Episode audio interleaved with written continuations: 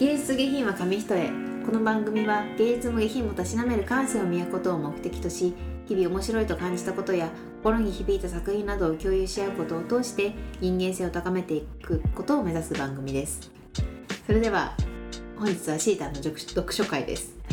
神々ですすいません、は いよろしくお願いします。お願いします、えー今回はね、えー自分に気づく心理学っていう本です面白ちょっとそうし私ゼミとかも心理学だったから、うん。結構昔から心理学には興味があるんだけど、まあ、今回これを読もうと思ったきっかけはやっぱなんかその身近な人との付き合いが、まあ、会社の人とかの中で、やっぱその他人の何気ない一言がちょっと気になったうん。っていうか多分まあ本当に何気ないあれだっただろうけどやっぱ自分の中で引っかかるものがあったりした時になんかちょっと自分の発言が相手を不快にさせたのかなとかね。なんかそういうことから気になって読んでみた。作、うん、あの本でした。でなんかその前回っていうかさっきやったんだけどあの悲しみの歌でちょっと言ったようにその偽善とかね。そういうその偽善とかってあんまり好きじゃないなって最近思って結構それが最近の課題であり関心事だったんだけどなんかその読んでみてその結構愛の深さっていうかその愛情の深さとかについて知ることができたのですごくその結構学びを得た本だったなって思ってます。で今回この本を読んで、えっと、2つあの役立つ考えを得たのでそれをまとめてみました。で一つがあの愛される人の考え方でもう一つがあのその本物の愛情とはっていうこの2つの観点でまとめます。で一つ一つ目のその愛する人の考え方についてなんだけどその人に愛されるとか嫌われるとか親しくなれるとかなれないとかっていうそういうその明暗を分けるのは案外単純なことだっていうふうにこの本で書かれていてでそれは何かっていうとその自分だけが心の中で知っている自信のなさと失望していることっていうそれを隠さないことっていうのが大事っていうふうに言ってて。でこれを隠そうとしてその実際の自分と違う自分っていうのを印象づけようとすることでまあ人って嫌われることが多いっていうふうに書かれていて結構そのハッとしてやっぱりその確かにその振り返ってみて自分が他人に対してちょっと違和感とかを感じた瞬間ってなんかそのその人の言ってることとやってることが違う時っていうのはあったりするかもなって思って。まあそのもちろん本人にその悪気はないのはわかるしきっとその不安不安とか迷いっていういろんな葛藤のがあった結果出てきた言葉だったりするんだろうなっていうのは思うしまあ自分自身もきっとその自信のない部分を隠そうとして気づかぬうちにやっていることもあるんだろうなっていうのも思ったんだででもその実際にはやっぱりその自分自信のない自分っていうのを他人にも自分にも隠さずにいるっていうことが本当はその他人と親しくなれることにつながっていたり好かれることにつながっているっていうのは結構新たな気づきでなんか今すぐにでも変えたいなっていうのはちょっと思った。でもやっぱりその心理学って結構深いものだと思うから簡単には変えられないだろうなっていうのもあるしそう。だけどまあまずはその自分の欠点をまあいいかってちょっと思うところから始めてみようかなと思いました。最近やっぱりその仕事あなんか遅いな自分とかできないこと資格の勉強も全然できてないしとか結構そうなんかあーダメだみたいな思うところがかあ重なったりあったけどまあでもちょっと自分にも少なからずできることもあるしって思ったりあと別にそんなにできる人にならなくてもいいのかなとかちょっと思ったりすることで気持ちが楽になったなっていうのもあってまあでもだけどやっぱりちょっとまあいっかみたいなのが口癖になりすぎると、ね、なんか結果出してないダサい人みたいななっちゃうのも嫌だなっていうのもあるんで、まあ、前向きなプライドみたいなのを持って頑張れたらいいなっていうふうにちょっと思ったところです。でもう一つがその本物の愛情とはっていうところでその愛にまあ本物の愛とか偽物の愛とかあるのかって言ったらまあないんじゃないかなっていうふうに私は思うけどでやっぱりそのどんな形であっても他人のためにしている行動っていうのは愛って言えると思うし。だけどまあその上でやっぱりその表面的な愛とか深い愛とかなんかその毅然とまではいかなくてもその愛にの深さみたいなところはあるかなっていうふうに思っててでそれに関して書かれているところでまあそのじゃあそういう深さの違いの基準って何なのかっていうとこの本で書かれていた内容でそのやっぱり相手の心を理解したりとか相手の感情を大切にしたりとか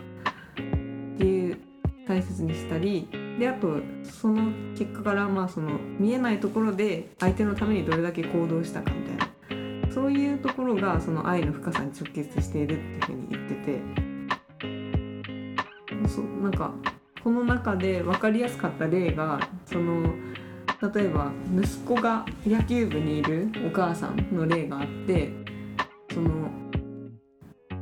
愛ってそのやっぱ直接的な愛と間接的な愛があって間接的な愛の方が本物ですよみたいな話をこの本の中でしててその息子が例えばその野球の練習が終わってその帰り道にお母さんが迎えに行って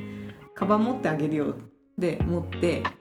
帰る。でまあその2人が家に帰りお母さんはあのじゃあご飯食べなって言って冷食をチンし出してあげるっていうそういう家がまず一つあってそれはまあ直接的な愛っていうふうに言っててもう一つのお家はまああの迎えには行かない。息子が練習で終わるのを家で待っているんだけどその間にその栄養のあるご飯を作って待っててあげるみたいな。そそっちはその間接的な愛っていうふうに言っててその相手の本当にあの必要なものみたいなところを考えてその見えないところでそのどれだけ時間をかけてるかみたいなのは結構愛の深さだよみたいな話がそうあなるほどなーってちょっと思って、確かにまあそのちょっとそうそう直接的な愛はもしかしたら本人は別に求めてないかもっていうところで結構あなんかやりがちというか自分例えばその自分で今まで友達になんかプレゼントあげようとかって思った時とかにもう結構その自分がもらって嬉しいものみたいな基準で選んでるところがあったりしてそれもまあ別に愛がないわけではないと思うけどやっぱりその受け手が本当にもらって嬉しいとかってその自分のことを理解してくれてるとか、うん。考えてくれようとしている心がやっぱり嬉しいのかなって思うとやっぱりその人の話を聞くとかっていう人もまあ聞いて何この人何が欲しいのかなとかそれを考えるのがやっぱり何よりん。愛の深さだなっていうのをちょっと思って、そうそうなんかやっぱりその、ね、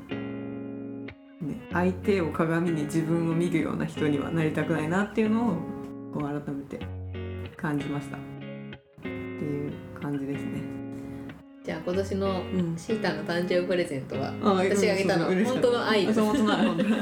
ちょうだいって言ったから。これがいい。そう。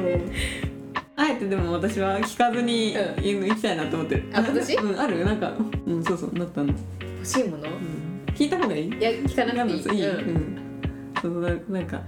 話を聞いてうん。選ぼうかなって思って、うん、何かなと今年が私シータにあげたのはあのシータが欲しいってもう宣言をしてたものをそうそう。あのこれがこれがいいって。そう。出たものをあげた。本当の愛だ本当本当ない。でも本当にね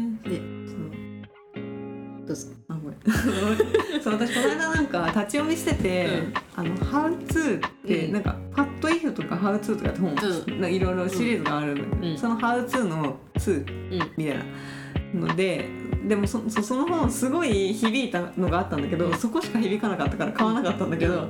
でも何回もその後本屋に行ってあこのこの部分すごい好きなんだっていうのが、なんかその友達ってどうやって作るのかみたいなところで、やなんかその結構そのなんだ科学的にいろいろ説明してる本ってうん。面白いんだけど、なんかその友達に出会う確率とかねそういうあのなんか数字で計算して出してたりするんだけど、で同じその箱の中に詰めてさあ友達になりなさいみたいな2人を一緒にしたとしてもやっぱりその本当の友達にはなれないみたいな。まあこれはその友達じゃなくてその恋愛とかも多分そうだと思うけどやっぱりその人がなんかその怒りを感じる瞬間とか、うん。そういうそのお、うん、悪っていうかその瞬間ってその人が物として扱われた瞬間うんっていうやっぱりその感情とかをないがしろにされた瞬間に怒りが湧くっていうのでななんか確かになるほどね、やっぱりその相手の感情を大切にしてあげるとか、うん。その話を聞聞くしかそう友達になる方法はないんですよっていう結末にに結構な確かになって改めて、うん。そうそうなんか感情感情感情を大切にするってやっぱね、うん、大事なんだなって。うん。確かにそうだな。なんか今怒りを覚えた出来事とか思い浮かべるとうん。確かになんか自分の感情を無視されうん無視してなんかこう言われた時とか、うん。人間として扱われてない時とかね、うんそうそうだったなそうなんだよね。難しいよね。なんか家族とかだと余計にさ、うん。まあ今はもうさ離れてるから全然感じないけど、うん。やっぱり一緒に住んでたりするとさお互いのそのやっぱり感情っていうかさ、そのうん。こうもう本当に私の気持ち分かってないっていうのと、うん。相手もお母さんとかも多分さ、うん。本当に私のこと分かってないっていうのとぶつかり合いじゃん、そうやっぱお互いに感情があるから難しいけど自分のこと分かってくれないんじゃなくて、うん。ね自分も分かろうとしないとなとかね、うん。そういうのは。あとさっきのプレゼント理論がすごいなんかハッとさせられたなって思っていて、自分があげたいものをあげるって本当に確かにやりがちだし、やってたし、うんねなんか良かれと思ったやつだけど、でも確かに悪くはないんだけねそれもね。でも確かにそれって自己満、うんいや言っちゃえば自己満だなっていう、自分の価値観を相手に押し押し付けてるだけ。で本当はそそれもなんかさ絶対これいいと思うから喜ぶっていうのはあるんだけそど根底にはもちろんその気持ちもあるけど、うん。でも確かにそれってあの自己満だなっうん。てちょっとなんか思った。から、まあ、どっちがいい悪いではなく、そうそうまあねその本当に相手が欲しいものを考えるものをあげることが愛だっていう考えが頭にあるだけで、まあ、ちょっと変わってくるよね。ね選び方がね、ちょっと変わる。よろしく。オッケーオッケー。考える。いっぱい聞かないと。そう難しいんだよね。なんかさそのやっぱなったんはミニマリストを目指してるのを知ってるからなんか物を やっぱあげるっていうかさ、うん。多分無駄なものいらないだろうなってのが分かるからさ、そうらしい。そうそう だから何がいいのかなって。そうそうそう考えてる。元気。現金まあそうそう思った。なんか図書カードとかもでもねちょっとつまんないじゃん。なんか逃げだなっていう。そう最近ルミネの商品券とかさなんか無駄に。いいじゃんリアルだよね。嬉しいじゃんもらって。で嬉しいだろうなと思うけど逃げだな親とか現金あげるの一番喜んでるもん。まあそうね。そう実際に。お父さんに商品券あげたらめっちゃ喜んでて、うん。やっぱ現金だなとか。かわいい。現金ね。うん。ね。愛について考えました。いや今の感想は浅いな小学生みたいな締めの言葉ですいません。最近のさなったの関心事やっぱ仕事が一番。私はそのさ愛愛っていうか、うん。なんかその本当の愛のある人になりたいなみたいな、うん。そのやっぱそのうん薄い愛いらなんか薄い愛嫌いだなって思うのよ、なんか、うん。それがそうやっぱそういう系の本ばっかだなって思うんだけど、ああ2つあるなと思って。で、まあ、1つやっぱ仕事。うん。だ仕事に役立つ系とか、まあ、関心事といえばうん。仕事でどう成長できるかってことと、まあ、あと紐づいてるのはそのキャリアコンサルタントに今資格を取り始めたから、関心事言ってるのと、うん。あとやっぱ昨年からずっとミニマリストシンプリストみたいなのがもう常に頭の中にある。ああなるほどね。もう物を捨てた捨てたいっていうかとにかくこう居心地のいい空間一言で言うとライフスタイルみたいなのにすごい興味がある。ーなるほどね。生活とかそういうやつか。確かに。綺麗だもんね家。自分を表す言葉は何だろうと思った時にライフスタイルっていうのが一つあるの、ああなるほどね。この間会社の先輩なんかこうコーチングのなんか講師してる仕事じゃないのなんかプライベートでコーチングの講師をしてる人と話したんだけど、なんなんか自分を表す10の言葉とか考えてみると面白いよって言われて、面白いねそうすると自分って何者なのかとか大事にしたいものって何何なのかみたいなのが見えてくるって言われて、でその時にまあ書き出してみたんだけど、まあ、一つはライフスタイルだなと思って。うん生活ね。あとは旅とかねあ旅もね。確かに。あとカフェとか。カフェね。そういうのが出てきて、いいねそうするとなんか自分の大切にしたいものが見えるなるほどね。居心地のいい空間が多分。ああなるほどね。確かに共通してんね。うん。カフェとか。う家とかそれが結構自分のメンタルに影響するなって最近思えてきて。確かに部屋がやっぱ整ってたりカフェで美味しいカフェラテ飲みながらゆっくり過ごす時間があるとメンタルが安定する。うん確かに。部屋の状態はマジでね本本当に当表すよね。心だよね。ね。私もはもう結構本当に荒れてる時のうん。やっぱりなんかもう汚い部屋の時ってやっぱり自分の生活も全部乱れてんなっていうのめっちゃ感じる。でやっぱ一気に掃除すると、ねすっきりちょっとなんかやっぱ変わるうん就活の時ひどかった部屋がもう。あー私大学生とかはもうね結構そこは破り捨てた履歴書とか。ね 破り捨てんの？そうなんかあのすごいねあいけると思った会社で泣いてもらえなかったとこのあの説明会の資料とか ビリビリに破いて。そう。いうのがなんか捨てないの？しかもそれ。置そういとくの？もうなんか戒めとして置いといた。写真残ってるもんそれ深夜2時頃に破り捨てたの覚えてうん。やてさーっと思って。でもその時ってもうね内定がゴールだったからだなと思うけど、ね。本当そうだね。10年で成長したな。そうね。キャリアコンサルタントなんだもんね。そう。頑張ろう。いいね。そんな感じでした。そんな感じでした。私じゃないわ。奪われたりがとうございます。はいありがとうございました。ということありがとうございました。でシータン会でした。お送りしてきました芸術下品は紙一重この番組は皆さんからのメールを募集しております。違う場所だな。なんだっけ？お送りしてきました。あはしょったはしょった。待って。お送りしてきました芸術下品は紙一重そろそろお別れのお時間です。